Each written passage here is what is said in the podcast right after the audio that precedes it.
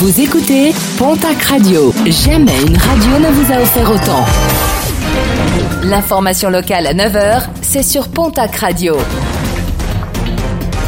Bonjour Jean-Marc Courage Sénac. Bonjour à toutes et à tous. Dans la nuit du 12 au 13 juin dernier, à Bernac-de-Batte, dans les Hautes-Pyrénées, un conducteur avait renversé deux ados de 15 et 16 ans.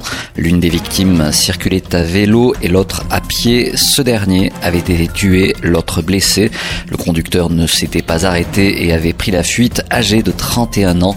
Il sera jugé le 24 novembre prochain devant le tribunal correctionnel de Tarbes.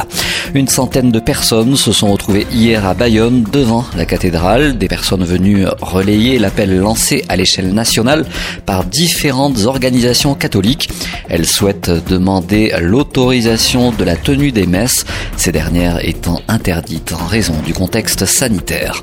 Alstom vient de livrer les premières rames d'une nouvelle commande de 5 trains Régiolis, deux rames livrées à la SNCF et à la région sud, une commande dont le montant global s'élève à plus de 40 millions d'euros parmi les sites industriels participant à la construction de ces trains, celui de Tarbes-Séméac mobilisé pour les chaînes de traction.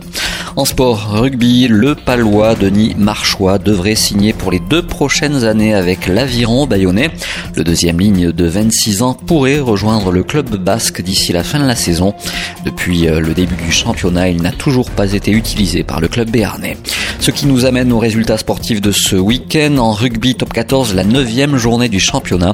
Défaite de la section paloise qui recevait le stade toulousain. Score final 16 à 22. Victoire de l'Aviron bayonnais qui recevait l'équipe de Montpellier 29 à 20. Et puis la belle histoire du week-end. Un jeune phoque a été retrouvé échoué sur la plage Notre-Dame de Cap-Breton.